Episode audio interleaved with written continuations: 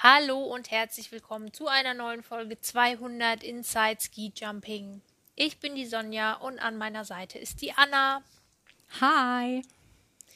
Wir haben uns heute ein ganz tolles Thema ausgesucht für euch. Aber bevor wir darauf kommen, wollten wir noch mal kurz Danke sagen an alle, die sich ähm, unsere letzte Folge, unsere erste Folge angehört haben, in der wir über das Thema Frauenskispringen gesprochen haben. Mhm. Äh, wir haben sehr viel positive Rückmeldungen bekommen und sind da wahnsinnig stolz drauf. Oh ja. Vielen, Wie, vielen Dank dafür. Also wir haben Wie viele Hörer haben wir denn jetzt? Es sind ähm, insgesamt 90, die uns gehört haben. Unglaublich. Damit haben wir überhaupt nicht gerechnet, dass es bei unserer ersten Folge schon so viele sind. Vielen, vielen Dank dafür. Wir sind mega stolz drauf und hoffen, dass wir mit dieser Folge wirklich ja, einiges ins Rollen gebracht haben bei den Leuten, die es vielleicht noch gar nicht wussten, was beim Frauenskispringen so abgeht. Ähm, dass wir da mal so ein bisschen die Sensibilität erhöht haben und hoffen, dass euch der Podcast gefallen hat. Richtig. Und wer es noch nicht gehört hat, natürlich gerne noch anhören, ist ja ganz klar. Ja, ähm, ja wir, wir, freuen uns auch auf, äh, weiterhin auf eure Rückmeldungen und ähm, auch zu diesem heutigen Thema, was wir uns ausgesucht haben. Wir haben das ziemlich am Anfang auch schon auf unsere Shortlist draufgesetzt und haben eben jetzt ähm, relativ spontan entschieden, dass wir das als zweites Thema hernehmen werden. Auch so ein kleines genau. bisschen aus gegebenem Anlass, wenn man sich das letzte Wochenende mal anschaut, was wir erlebt haben im Skispringen mit dem sehr seltsamen Wettbewerb äh, in Willingen, äh, in dem gerade diese Geschichte sehr, sehr ja, wichtig wurde und ähm, deswegen haben wir gesagt, machen wir es heute. Und zwar geht es heute um das Thema Vorspringer. Genau. Genau, die Vorspringer. Die Vorspringer sind irgendwie so ein bisschen so ein blinder Fleck in der ganzen Skisprungszene, habe ich so ein bisschen den Eindruck. Also ich weiß nicht, wie es dir ging, bevor du dich jetzt damit intensiver auseinandergesetzt hast. Was wusstest du über Vorspringer? Eigentlich gar nichts. Ich wusste gar nicht, dass das so, ähm, oder mir war es nicht bewusst, ähm, wie wichtig die eigentlich sind im Skisprung-Weltcup. Also die sind halt gesprungen vor den Wettkämpfen in den, in den Breaks und so weiter.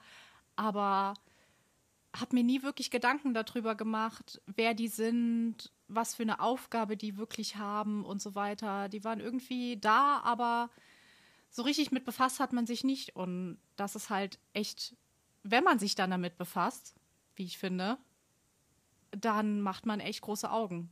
Also ja. ähm, ist irgendwie so wie beim letzten Mal, also wie mal beim Frauenskispringen, wenn man dann mal sich damit befasst und sich das Ganze mal anschaut, denn die Hintergründe und so weiter, ähm, ist auch was ganz, ganz Besonderes, diese, diese ähm, Geschichte mit den Vorspringern. Also was ich zum Beispiel überhaupt gar nicht wusste, ähm, wie die überhaupt organisiert sind. Ich habe ehrlich gesagt immer gedacht, das sind halt Athleten, die vom jeweiligen Skiclub, wo man halt gerade ist, ähm, gestellt werden, ja, mhm. und die halt da mitmachen dürfen und sich freuen. Das ist aber keineswegs der Fall.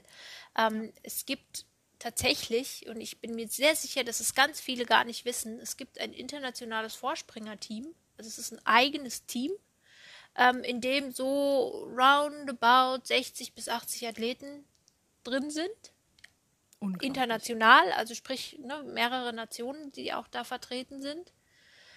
Ähm, die haben auch ein eigenes Trainerteam.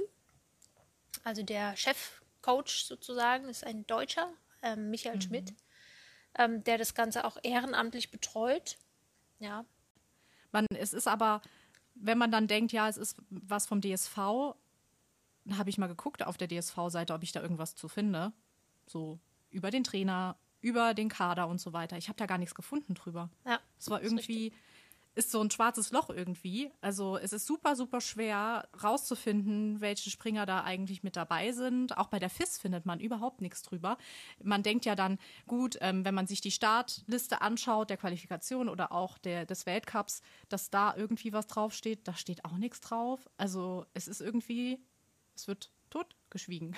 ja, also es, wird, es sind namentlich sind sie nicht benannt. Wir hatten eigentlich die, äh, ja, den Anspruch, quasi jetzt hier in der Folge geht es nicht, aber zumindest dann später auf unserem äh, Instagram-Profil mal alle mit drauf zu packen, namentlich, damit ihr auch einfach die Namen mal kennt oder mal gelesen habt.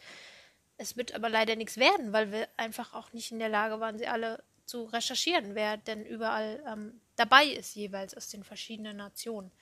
Das werden wir, vielleicht kriegen wir das noch im Nachgang irgendwie an die Sendung hin oder es wird noch, weiß ich nicht, es meldet sich noch jemand bei uns, der in der Lage ist, uns mal eine vollständige Liste zu überlassen. Das ähm, wäre toll. Aber wie du schon sagst, es ist nirgendwo mal offiziell zu finden, wer denn diese ähm, Personen alle sind, die ja durchaus sehr, sehr wichtig sind. Und gerade deswegen ist es für uns auch sehr schwierig, beispielsweise ähm, die Frage zu beantworten ist, wie es denn auch so ein bisschen ne, in, in Rückschau auch auf unsere letzte Folge, wie ist denn der, ähm, die Parität in Bezug auf Männer und Frauen? Keine mhm. Ahnung, wissen wir nicht, weil wir konnten es nicht herausfinden, ob es denn auch Vorspringerinnen gibt.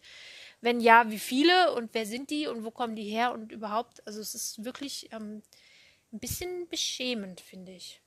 Ja, finde ich auch. Also es macht ja auch nichts aus, irgendwie auf der DSV-Seite, auf der FIS-Seite oder so, einfach eine Rubrik zu machen, wo auch die Vorspringer drin stehen. Die sind ja für so viele Wettkämpfe so wichtig. Die sind bei den Weltcup der Männer dabei, bei den Frauen mit dabei, bei den nordisch Kombinierten dabei. Das ist eigentlich ja die wichtigsten Personen in einem Weltcup und man findet nichts darüber. Es ist ich ja, verstehe es nicht es ist nicht so ganz nachvollziehbar, da hast du recht. Ähm, die wichtigsten Personen, sagst du. Ähm, ja. Vielleicht sollten wir da an der Stelle gleich mal den Menschen mitteilen, was überhaupt die Aufgaben sind, die die Vorspringer haben. Warum sind die denn da? Also, die Vorspringer sind, ähm, gehen als erstes an die Schanze und sind auch die letzten, die die Schanze wieder verlassen. Ähm, die sind dafür da, wenn es zum Beispiel mal schneit oder die Spur vereist ist und so weiter, die Spur mit ihrem Sprung freizuräumen. Also die gehen als erstes vom Backen und ähm, räumen die Spur frei. Ähm, bei schwierigen Bedingungen zum Beispiel ist es auch so, oder auch bei ähm, Verkürzung des Anlaufs, dass die Springer dann als erstes runterspringen müssen und schauen müssen, wie ist es denn jetzt mit dem Anlauf, wie ist es mit den Bedingungen, müssen dann direkt im Auslauf auch der Jury eine Rückmeldung geben, wie es eigentlich aussieht, ob das so passt und so weiter. Und die müssen auch bei schwierigen Bedingungen, müssen die runter. Das ist so. Also die haben eigentlich den gefährlichsten Job im Weltcup. Ich glaube nicht, dass man unbedingt ähm, die Weltcup-Springer so runterlassen würde, wie man die Vorspringer runterlässt. Oder wie siehst du das? Ja, das ist äh, richtig. Das haben wir ja jetzt am Wochenende gesehen in Willingen bei diesem leider irgendwie ein bisschen negativ denkwürdigen Wettkampf, der, der, wo sich dieser eine Wett, der eine Durchgang irgendwie, weiß nicht, wie lange war das, ewig, anderthalb, zwei Stunden zwei hingezogen Stunden. hat. Ähm, und oben dann also auch die Vorspringer saßen und dann da, wir haben es ja alle gesehen, ja, der Wind war eigentlich, naja, gerade noch so kalkulierbar, sagen wir es mal so. Ähm, Boris Settler hat sich natürlich sehr viel Mühe gegeben, das ähm, mhm. alles zu steuern und so weiter, aber letztlich kann er den Wind auch nicht beeinflussen da hat man nochmal ganz deutlich gemerkt, wie wichtig eigentlich die Vorspringer auch sind und dass sie eben auch diejenigen sind, die im Zweifelsfall runtergeschickt werden. Natürlich werden die auch nicht bei jedweder Witterung irgendwie runtergelassen. Also auch für die wird natürlich geschaut, dass Klar. man sichere Bedingungen schafft. Ja, ähm, sie haben ja ihre Trainer vor Ort. Also das ist so, dass eben der gesonderte Vorspringer-Trainer sozusagen ähm, auch mit am Trainer Trainerturm steht und die mit abwinkt. Und das tut er natürlich genauso wenig, wenn er nicht sicher ist, dass es, ähm, dass es gerade zu springen geht, wie es bei allen anderen Trainern auch der Fall ist. Aber natürlich sind es halt die, die äh, ja so ein bisschen vorgeschickt werden. So, geh, geh mal gucken, ob das so geht. Ähm, auch bevor überhaupt der Wettkampf eröffnet wird. Ähm, also die Vorspringer stehen quasi in direktem Kontakt mit dem technischen Delegierten und dem Rennleiter. Das heißt, sie springen, geben direkte Rückmeldungen, so und so sieht es aus, der Wind, wie viel Anlauf etc. pp. Und erst wenn die, ähm, wenn das alles passt, ähm, kann der Rennleiter und der technische Delegierte überhaupt den Wettkampf freigeben. Also wenn die sagen, nein, geht nicht, dann geht nicht. Dann gibt es auch keinen Wettbewerb. Insofern ähm, sind die schon so ein bisschen diejenigen, die auch mit zumindest mal darüber entscheiden, ähm, wird dein Wettkampf überhaupt eröffnet oder nicht. Ja, und das Krasse ist ja auch, wenn meistens ist es ja so, die, die laufen den oder die, die fahren den Anlauf frei. Aber wenn es dann im, im Hang, wo sie dann im Endeffekt landen, es irgendwelche Ruckelungen und so weiter gibt, da kann es sein, dass dann ein Vorspringer mal gerade sich hinlatzt, weil das uneben ist und so weiter. Das ist natürlich bei einem Weltcupspringer durch den Vorspringer wissen sie dann, okay, wir müssen jetzt den, den Hang nochmal präparieren. Wir müssen gucken, dass die Unebenheiten ausgemerzt werden. Wir müssen gucken, dass das stimmt. Aber der Vorspringer musste da runter. Das ist halt unglaublich, dass ähm, die dann ganz andere ja, Verhältnisse dann haben und für die, Vorsp für die Weltcupspringer wird es dann halt dann geändert und verbessert. Richtig, so, so ist es. Das ist schon eine sehr, sehr, ähm, ja, eine wichtige Aufgabe, die die Herren da auch so, ich, ich sag jetzt mal Herren, weil ich glaube, es gibt halt tatsächlich auch fast nur Herren, ähm, zu erledigen haben. Ähm, und dabei halt auch irgendwie komplett aus dem Fokus geraten. Also wir haben das, glaube ich, jeder, der Skispringen schon mal gesehen hat, hat, kennt diese Situation, dass dann in solchen Momenten die Kamera wegschwenkt aufs Publikum oder es wird irgendwelche Sachen eingeblendet, Standing oder mhm. sowas. Ähm, man könnte ja auch einfach den Vorspringer zeigen, weil er ist ja auch ein Athlet. Ja, also die Vorspringer trainieren genauso. Die fahren auch jedes Jahr ähm, zu, zu den Trainingslagern und ähm, trainieren dort. Sie müssen sich fit halten. Also da, da ändert sich ja jetzt erstmal gar nicht so wahnsinnig viel. Es ist zwar vom Umfang her nicht ganz so krass, wie es bei den richtigen, in Anführungsstrichen, Weltcup-Athleten der Fall ist, ähm, was die, die Trainingsintensität ähm, betrifft. Aber vom Grundsatz her sind die natürlich genauso, müssen sie genauso sich fit halten wie alle anderen auch. Und dann ist es schon ein bisschen ungerecht, dass man sie gar nicht, nicht wenigstens mal zeigt. Ja. Und das war so schön jetzt letztes Wochenende bei Pius Paschke, der dann in dem Interview von der ARD auch mal die Vorspringer sich bedankt hat, die auch mal in den Fokus gestellt hat und so weiter. Deswegen sind wir ja auch erst zu, dazu gekommen, auch das Thema mal aufzugreifen und uns damit zu beschäftigen. Das war unglaublich schön, weil man muss sich vorstellen, bei diesen zwei Stunden, wo der Weltcup gedauert hat, haben zwei Springer zwei Stunden lang auf dem Turm gesessen und gewartet. Die sind da auf Abruf, egal bei welchem Wind und welchem Wetter, sitzen die da und warten, bis sie drankommen. Und dann müssen sie runter. Die sind ja komplett durchgefroren und mhm. keine Ahnung was. Und die, die müssen, die, die müssen dann, ohne viel sich aufzuwärmen und so weiter, müssen die da runter. Die haben ja ganz andere Bedingungen, als wenn, keine Ahnung, wer springt es ist ähm, super schön gewesen, dass Piers Paschke das auch nochmal aufgegriffen hat. Fand ich echt ja. cool. Ja, genau. Also das ist ähm, innerhalb der Springer-Szene ist es, glaube ich, tatsächlich so, dass die Vorspringer schon auch ein großes Standing haben. Ähm, dadurch, dass es ja häufig auch ja so mehr oder weniger die gleichen sind, die ähm, vor Ort sind, kennen die die Jungs sich natürlich auch alle, ja, ähm, und haben da, glaube ich, schon auch einen großen Respekt untereinander. Ähm, aber eben so nach außen hin hat man so den Eindruck, dass es irgendwie gar keine Rolle mehr spielt. Das stelle ich mir auch irgendwie sehr unschön vor, wenn du irgendwie so der Minderwertige in Anführungsstrichen bist. Ähm, insofern fand ich das auch wirklich schön von Pius Paschke, dass er da ähm, die Möglichkeit ähm, ja ergriffen hat und quasi öffentlich mal ein Statement dazu abgegeben hat dass sie eben sehr, sehr wichtig auch, auch sind. Und wie du schon sagst, sie sitzen da oben. Also es müssen immer so 12 bis 15 ähm, Mann sind quasi pro Weltcup-Wochenende vor Ort. Das ist so ungefähr immer die, die Range. Ähm, und es müssen halt immer zwei oben sitzen, die tatsächlich direkt ad hoc absprungbereit sind. Ja. Ähm, jetzt weiß man, wenn ein Athlet auf dem Balken sitzt und eine rote Ampel und muss wieder runter und dann ist man, oh, jetzt muss er da warten und, und, und schwierig und Konzentration aufrechtzuerhalten und dann sitzt du da als Vorspringer zwei Stunden lang. Ja, wo ist da die Konzentration? Also das ist ja noch mal eine größere Mammutaufgabe zu sagen. Ich muss die Konzentration oben halten, ich muss die Muskel äh, locker lassen, ich darf nicht da bei Eiseskälte irgendwie auch ähm, total verkrampfen, weil diese bisschen Synthetikanzüge, die machen es ja nicht dolle warm irgendwie. Mhm, ähm, ja. Das ist schon wirklich eine respektable Aufgabe, die da zu bewältigen ist. Ja, auf jeden Fall. Wie ist es denn mit den Materialien? Welche Materialien haben die Herrschaften denn zur Verfügung?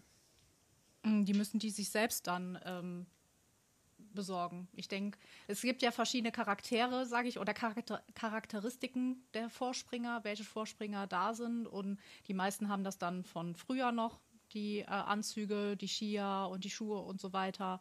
Ähm, vom Grundsatz her sind aber, also ist es auch so, was ich jetzt nicht so ganz nachvollziehen kann, ehrlich gesagt, dass die Anzüge ähm, auch den FIS-Regularien entsprechen müssen. Ja. Da stelle ich mir halt die Frage, warum? Wahrscheinlich, also das Einzige, womit ich mir das erklären könnte, ist einfach, dass es quasi, dass man, dass es eine Vergleichbarkeit gibt zwischen den ähm, Vorspringern und den Weltcup-Athleten, dass der quasi das Empfinden, sage ich jetzt mal, nicht so wahnsinnig unterschiedlich ist, so dass man auch sagen kann, dass es tatsächlich eine unterschiedliche, äh, eine, eine gleiche Bewertung ähm, der Bedingungen geben kann, weil auch die Materialien, der Anzug, die Größe und so weiter gleich ist. Ähm, das ist eigentlich ja. so das Einzige, warum ich mir das vorstellen kann, dass man darauf Wert legt, dass die Regularien eingehalten werden. Ne?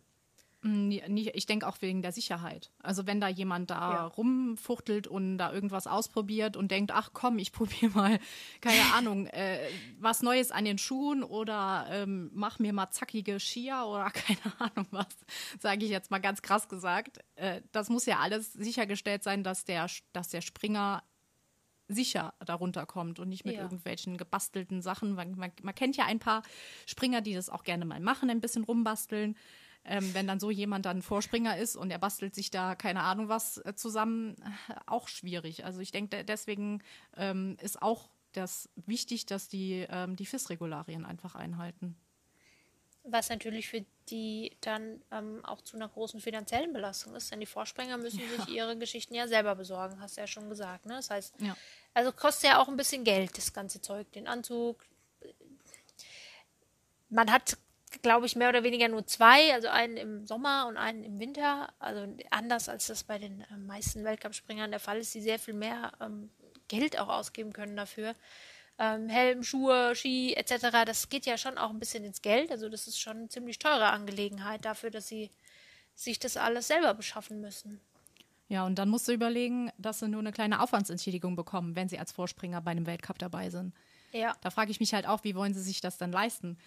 Ein, ein Anzug, ich glaube, du hattest mal geguckt, wie viel so ein Anzug kostet. Der ist ja echt nicht gerade billig. Und wenn man das dann in Relation dazu setzt, was sich die Vorspringer dann ähm, für einen Welt Weltcup bekommen, glaube ich nicht, dass sie das auffangen können, die Kosten. Das ist relativ wenig, genau deswegen ja, haben sie halt, wie gesagt, auch nur wenig Materialien ähm, zur Verfügung und gut, sie benutzen sie dann ehrlicherweise auch nicht ganz so häufig wahrscheinlich. Also es wird auch äh, weniger dann an Verschleiß sozusagen da sein, als es bei so einem normalen, in Anführungsstrichen, Springer der Fall ist. Mhm. Ähm, aber trotzdem muss man auch dieses Geld irgendwo erstmal herkriegen. Das stimmt. Es gibt natürlich auch den ein oder anderen ähm, Sponsor. Also es gibt so ein paar Firmen, ein paar wenige, die sich sehr ähm, mit dem Skispringen identifizieren und die dann auch schon mal bereit sind, für die Vorspringer ähm, mal eine Runde Anzüge springen zu lassen und ähm, ihnen da schon mal ein bisschen was ent entgegenzukommen. Dafür halt natürlich auch ein bisschen äh, Werbung auf die Anzüge zu kleben, aber das ist ja auch völlig legitim. Ähm, Wenn es die Herren entlastet, ist es ja prima. Ne? Ja, auf jeden Fall. Ja. Ja, wenn man sich dann auch halt auch anschaut, wer Vorspringer ist, da sind ja welche, die den Kaderstatus zum Beispiel verloren haben, die kriegen ja dann auch so schon weniger Geld. Und wenn man ja. dann wenigstens einen Sponsor hat, wie jetzt Avia ist zum Beispiel ein großer Sponsor, der die auch öfters mal einkleidet, wenn du dann wenigstens einen Sponsor hast, der dir da irgendwie mal ein paar Sachen zur Verfügung stellt, ist das ja wirklich schön, weil diese Springer, die dann zum Beispiel ohne Kaderstatus sind, die versuchen ja über die Vorspringergruppe dann wieder einen Kader zu bekommen. Genau, das Und wenn, ist ein, ein Teil der Athleten, die das betrifft. Ja. Genau, und wenn du dann halt im Endeffekt schlechtes Material hast, das äh, zieht ja auch wieder seine Kreise. Wenn du schlechteres Material hast, dann springst du schlechter und äh, kriegst halt auch kein, keine, ähm, ja. Dann wird die Chance noch kleiner. Ja, genau. Dann ja. äh, erregst du kein Aufsehen bei den anderen ja. Trainern, die sehen dich nicht und ähm, ja, was willst du dann machen? Dann dreht sich das immer wieder im Kreis. Und da ist es schön, dass es halt dann doch Sponsoren gibt, die das Ganze unterstützen und die denen dann auch helfen. Weil es gibt nämlich auch noch andere äh, Springer, die in diesem ganzen Kader der Vorspringer sind. Und da ist es halt auch wichtig, die zu unterstützen. Weil es gibt Leute, die aus Verle von Verletzungen zurückkommen und zuerst mal nicht in den Weltcup zurückkommen, sondern zuerst mal über die Vorspringer sich nochmal versuchen zu etablieren. Äh, es gibt Leute, die in der Rente sind, aber noch nicht gänzlich aufhören wollten. Also in der Skisprungrente, ähm, nicht in der richtigen in der Rente. genau, in der richtigen Rente. Okay, das wäre heftig. Da könnte Noriaki Kasai und was auch immer könnten einstecken. Ja. Wenn da noch Rentner mit dabei wären mit über 60. Also da könnte. Das wäre ähm, mal was. Ja. Das wäre cool. Das wäre echt cool. Ob die das noch alles so hinkriegen, ist die andere Frage. Ja, ja, allerdings. Und dann gibt es auch die Hobbyspringer. Ist auch super interessant. Es gibt Hobbyspringer, die es halt nie in den Kader geschafft haben die dann noch so ein bisschen rumhüpfen und so weiter. Finde ich auch cool, weil die leben dafür, die finden den Sport toll und möchten ihn machen und können es dann über die Vorspringer, können es dann machen. Also ja. super, dass sie, dass sie die Chance bekommen. Ja, ist richtig. Also ihr seht schon, es ist ein, eine bunt gemischte Truppe, die da äh, vertreten ist, nicht nur was die Nationen betrifft. Also wir haben Deutsche, wir haben viele Österreicher, es gibt sehr viele Slowenen, die im, im Kader sind, der Vorspringer. Ähm, das ist, glaube ich, so das meiste, ja. Und dann eben auch, äh, wie, wie du gerade schon gesagt hast, ähm, aus verschiedenen Herkünften, also sportlicher Sicht Herkunft. Ähm, also eine ganz interessante äh, Mischung an, an Athleten, die da ja die Möglichkeit nutzen, immer noch über die Schanzen zu gehen. Das ist ganz toll. Ja, finde ich auch. Genau. Es gibt auch die Möglichkeit von der Skiföderation, dass die Vorspringer bestimmt an einem Tag, an dem also jetzt nehmen wir mal an, irgendjemand hat wirklich einen blöden Tag erwischt am Freitag und hat es nicht in die, also über die Quali geschafft, ja. Ähm, dann kann die, ähm, die FIS hergehen und kann sagen, du, du machst bitte jetzt mal die nächsten zwei Tage den Vorspringer, einfach um den Erfahrungsschatz zu nutzen. Ähm, das das gibt es auch. Also wir hatten auch schon äh, einen Peter Preutz als Vorspringer gehabt. Ähm, diese Möglichkeit besteht also auch. Ähm, insofern benutzt die, die FIS natürlich auch die, ja, die Möglichkeiten, ähm, um an Informationen ranzukommen. Ja. Und es gibt noch viele andere bekannte Vorspringer. Ne? Erzähl. Katsuyoshi Funaki zum Beispiel springt immer noch als Vorspringer.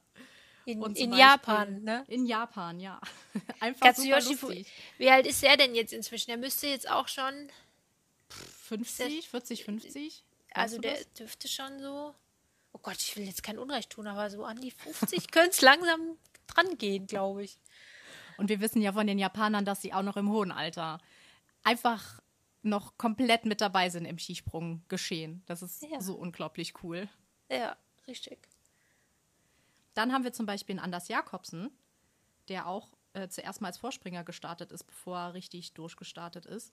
Finde ich auch super interessant. Der hat ja 2006, 2007 die Verschanzentournee gewonnen und war, glaube ich, sogar noch 2005 in Vorspringer. Wow. So schnell kann es gehen. Also auch super interessant. Ja.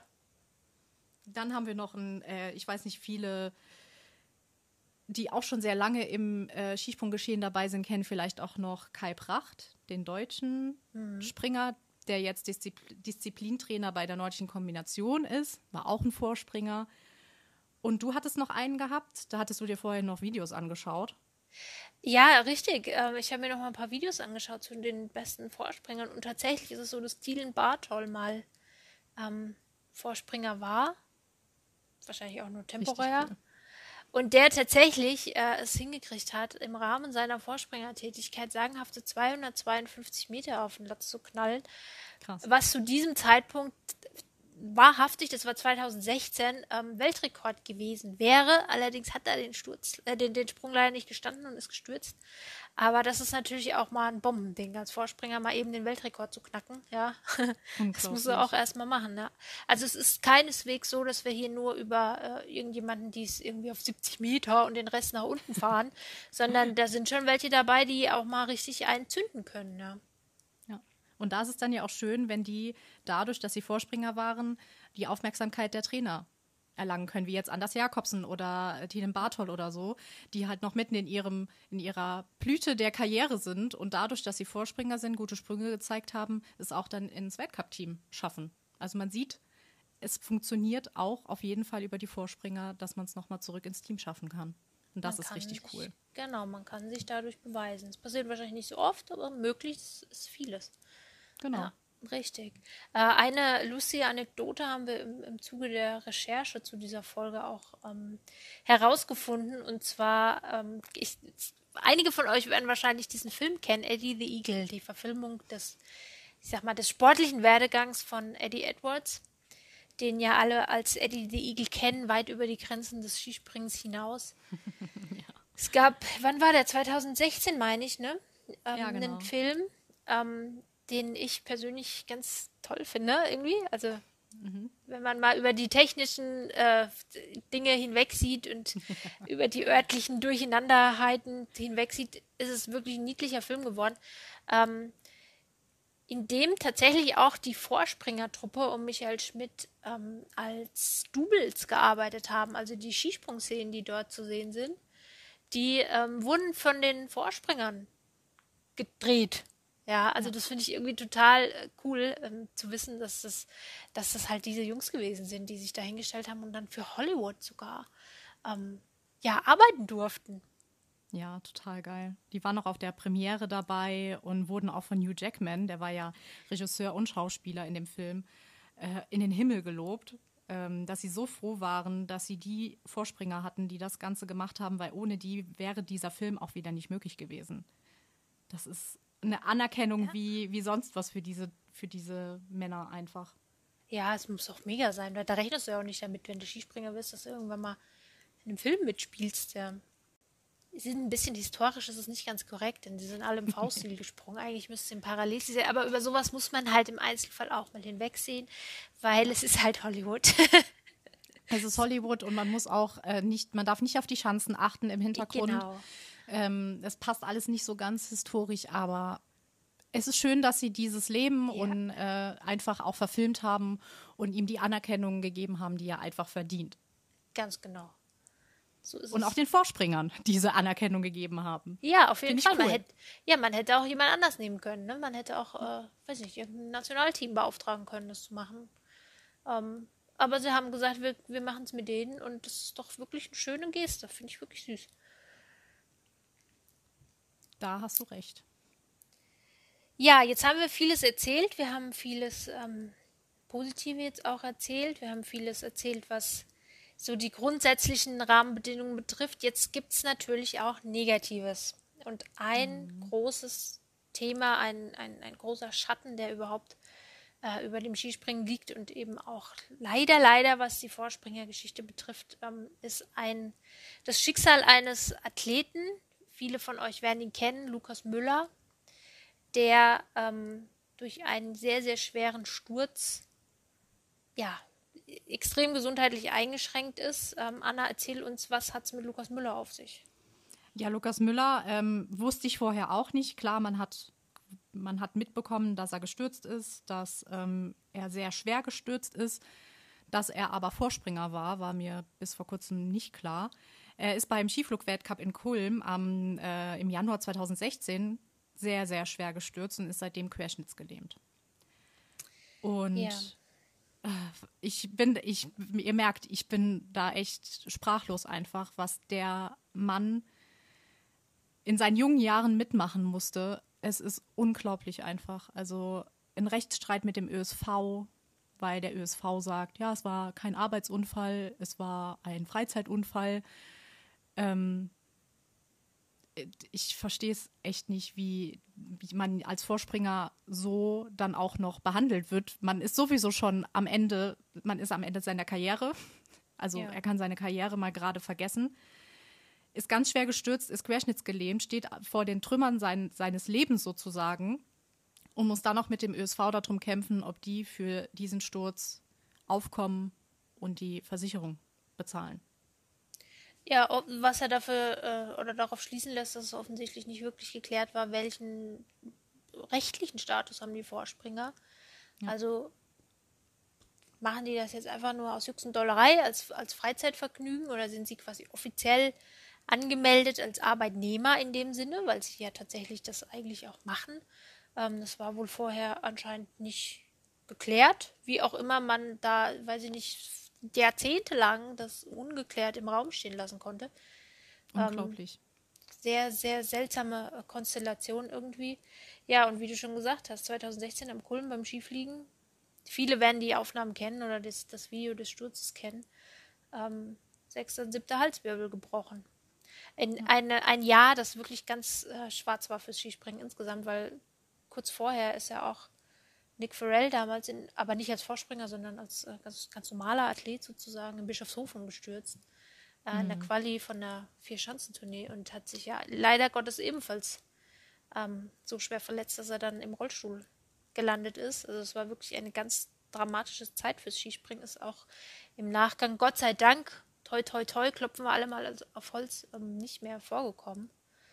Ähm, also Lukas Müller ist so quasi der Letzte, den es so schwer erwischt hat. Ne? Ja, weil sich, denke ich, auch dadurch, dass diese ähm, Sprünge, die, dass diese Stürze passiert sind, einfach ein Umdenken stattgefunden hat. Dass das Umdenken aber erst nach den Stürzen stattfindet, wenn erst was Schlimmes passiert, ist eigentlich ein Armutszeugnis einfach. Es muss erst was passieren, wie bei allem irgendwie. Kennt man ja aus allen möglichen Lebenslagen. Es muss erst was Schlimmes passieren, bis ein Umdenken stattfindet. Und das finde ich einfach schlimm, dass es auf Kosten jetzt zum Beispiel von den beiden Springern dann passiert. Das ist unglaublich. Zum Beispiel ist es jetzt auch so, dass der ÖSV da auch sagt, dass dann Umdenken stattgefunden hat, dass die jetzt die Vorspringer mit einer Sozialversicherung ausstatten. Bei den Weltcup, also bei Großveranstaltungen, ob das jetzt wirklich auch bei der Vierschanzentournee der Fall ist, ist auch nicht so ganz klar. Das ist auch immer noch so ein bisschen schwammig alles. Ähm, aber es hat wenigstens was stattgefunden. Es hat wenigstens ein Umdenken stattgefunden. Die sind zuerst mal versichert, wenn ihnen was passiert, kommt die Versicherung dafür auf. Und das ist halt auch super, super wichtig. Was hätte Lukas Müller gemacht, wenn er diese Möglichkeit oder diese, dieses Geld nach drei Jahren, ist erst 2019, hat er ja den ähm, Rechtsstreit gewonnen. Aber was wäre gewesen, wenn er da kein Geld für gekriegt hätte?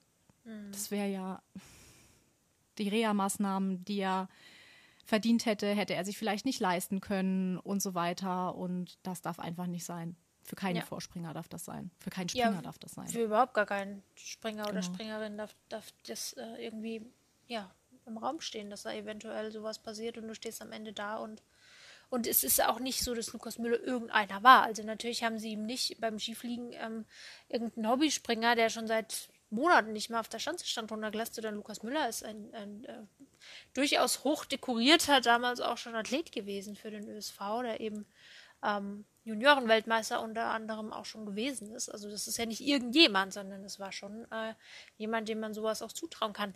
Es war halt unglücklich gelaufen. Also es war offensichtlich ein Materialproblem, das sich da während kurz vor der Landung eingestellt hat, so dass er, also wir konnten da nicht mal was dafür. Das hätte theoretisch auch jedem anderen passieren können.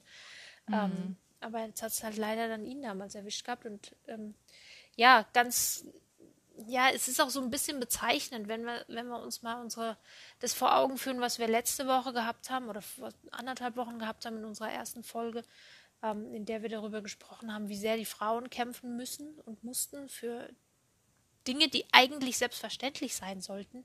Ähm, sehen wir das jetzt hier an dieser Geschichte Lukas Müller auch wieder, ja, dass man eben ähm, kämpfen lässt, jahrelange Kämpfe von einzelnen Personen ähm, zulässt, für etwas, was eigentlich, wo mal jeder normale Mensch sagen würde, ja, ist doch völlig klar, dass sie abgesichert sein müssen. Also da muss man der FIS dann schon auch mal irgendwann die Frage stellen, was wollt ihr denn eigentlich? Und den örtlichen Verbänden oder den, den nationalen Verbänden auch, warum ist das so? Und wieso ist das für euch keine Selbstverständlichkeit? Ja, das, das ist es, die Selbstverständlichkeit, dass die nicht da war. Das, das verstehe ich nicht. Also, dass jeder Springer, das ist ja auch, dass man sagt, oh, es war ein Freizeitunfall, es war kein Arbeitsunfall. Hallo. Wir haben vorhin gesagt, die kommen als Erste an die Schanze, gehen als Letztes.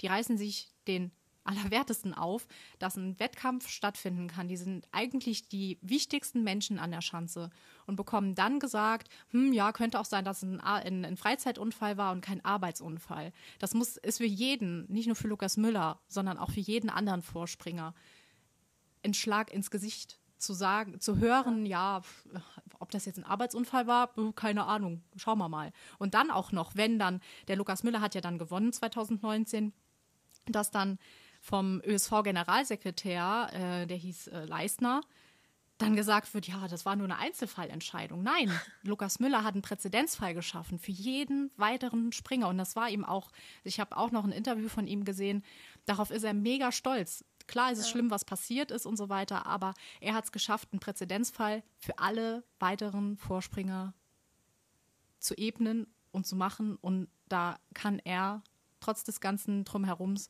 stolz drauf sein, dass er da echt ein Zeichen gesetzt hat. Ja, auf jeden Fall. Ja, inzwischen ist es mit der Absicherung ähm, auch, hat sich geändert. Also es, sie sind jetzt auch in, äh, vernünftiger abgesichert, als es vorher der Fall war. Das ist aber, wie gesagt, auch noch nicht so lange. Es ist auch nicht überall der Fall. Also es gibt da schon auch interne Querelen noch, die ja. so ein bisschen seltsam sind. Also beispielsweise die slowenischen Springer, die treten in Österreich nicht an, weil das auch da irgendwie versicherungsrechtliche Gründe hat. Das heißt, in Österreich sind es meistens österreichische Athleten, die antreten als Vorspringer. Also das ist schon auch so immer noch so ein bisschen hin und her, aber äh, zumindest wurde das ganze Thema jetzt äh, durch, durch diese Geschichte äh, mal auf den Tisch gepackt und man ist es mal angegangen, um, um da auch, ja, Fairness auch walten zu lassen. Ja. Ja, es ist ja auch wichtig, wenn man halt weiß, dass die Springer sehr, sehr schwierige Bedingungen auch bei ihren Springen haben ja. und als erstes runtergeschickt werden, ähm, ist es halt auch wichtig, dass sie im Endeffekt auch die Sicherung, die Versicherung haben, die sie einfach auch verdient haben. Richtig. Ganz klar. Und gerade ja. weil sie haben keine hohe Aufwandsentschädigung bei den, bei den Springen, die sie machen sie sind meistens schon in Skisprungrente, haben nie einen Kaderstatus gehabt, haben dadurch durch den Kaderstatus ja auch dann nie erreicht, dass sie Sportsoldat werden konnten oder sonst irgendwas, haben also schon vielleicht im Hintergrund nicht die Absicherung, die finanzielle Absicherung, ähm, weil es halt, ja, sage ich mal, nicht gepasst hat. Und dann kriegen sie auch noch bei einem Sturz gesagt, ja, sorry, aber dafür kommt jetzt eine Versicherung nicht auf. Ja. Also hallo, das ist ja kaum ja. in Worte zu fassen. Ja, also wenn die FIS schon diejenigen sind, die sagen, wir brauchen die Athleten, dann muss man da auch so fair sein. Also ja, wie schon gesagt, das ist nicht nachvollziehbar, warum man da nicht von alleine drauf kommt. Ich finde auch, das ist so ein wirklich irgendwie ein Stück weit beschämend für, für diesen Sport, dass ähm, ja ähnlich wie bei den Frauen ähm, da so ein Gezerre gemacht wird und man nicht proaktiv da einfach wird und sagt, ja, natürlich ist es so, wir brauchen die, wir versichern die Feierabend. Also das wer, wem, wer will mir das denn jetzt erklären? Warum ist das denn nicht so? Also das ist wirklich eine sehr, sehr mysteriöse Angelegenheit. Ähm, aber gut, es braucht eben einzelne Athleten, die da äh, dagegen vorgehen und Lukas Müller hat das getan. Mhm. Und ähm, ja, ich glaube, da sind alle ihm sehr dankbar dafür. Auf jeden ja, Fall. Definitiv. Ja. Definitiv, so ey. Weil man sieht ja auch an anderen Stellen, dass ähm, ja, die Vorspringer leider Gottes immer noch einen anderen Status haben. Also man, ich weiß nicht, ob das viele von unseren Hörern mitgekriegt haben, Anfang 2020 beim Neujahrsspringen. Da ging es ja auch mehr oder weniger heftig zu. Oh ja. Weiß nicht, ob. Ähm, auch so eine Geschichte. Ey, unglaublich. Vielleicht kannst du uns dazu mal ein bisschen was erzählen. Ja, es gab ähm, ein, ein, eine Aufregung quasi, die äh, von Alexander Stöckel so ein bisschen in die Öffentlichkeit getragen wurde, dem ähm, norwegischen Nationaltrainer, der ähm, sich beschwert hat über die Organisation der, des Neujahrssprings, ja, ähm, dass eben auch die Vierschanzentournee ja, nach außen hin halt immer so wahnsinnig prestigeträchtig und alles ist so total toll und nach innen sieht es aber dann schon wieder ganz anders aus. Und einer dieser Kritikpunkte, die er ange angesprochen hat, war, dass ähm, einer der Vorspringer, äh, Ole Henning Holt, damals ja im Flur, auf dem Hotelflur schlafen musste, weil man nicht genug Zimmer hatte. Ähm, und äh, es war so ein bisschen hinterher, hat sich, glaube ich, das Ganze in, ein bisschen runtergekocht. Also es war nicht ganz so mhm. dramatisch. Wurden wohl, kamen wohl am Ende einfach mehr Athleten, als zuvor gemeldet wurden. Ähm, und dann haben halt irgendwie ein, zwei Zimmer gefehlt oder wurden nicht rechtzeitig fertig. Und dann musste eben einer auf dem, auf dem, auf so einer Schlafcouch oder so im, im Flur stehen und ähm, äh, schlafen. Und ja, ist halt auch so ein bisschen, äh, hat so ein bisschen Beigeschmack, ja, warum man jetzt ausgerechnet den Vorspringer schlafen lässt und ob sich da nicht ein anderer hätte finden können, der nicht am nächsten Tag von der Schanze springen soll. Ähm, ja. Schwierige Geschichte irgendwie. Schwierige ja, Geschichte.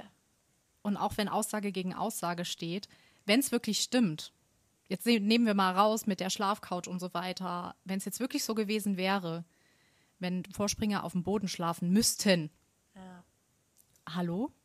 Ja, das geht gar also, nicht. Also, das, klar, sie sind in Anführungszeichen offiziell die zweite Riege Für mich sind sie aber eigentlich die wichtigsten Springer und ich glaube, für viele sind sie einfach, wenn sie das jetzt hören, die wichtigsten Springer beim Weltcup. Und sie hätten es definitiv nicht verdient, so behandelt zu werden. Ja. Sie müssen alle gleiche Bedingungen haben wie die Weltcup-Springer, ganz klar. Und wenn es wirklich so vorgekommen ist, das weiß man nicht, weil wie gesagt Aussage gegen Aussage steht. Aber es dürfte definitiv nicht passieren. Die müssen genauso behandelt werden wie alle anderen müssen sogar noch mehr Anerkennung bekommen wie die anderen.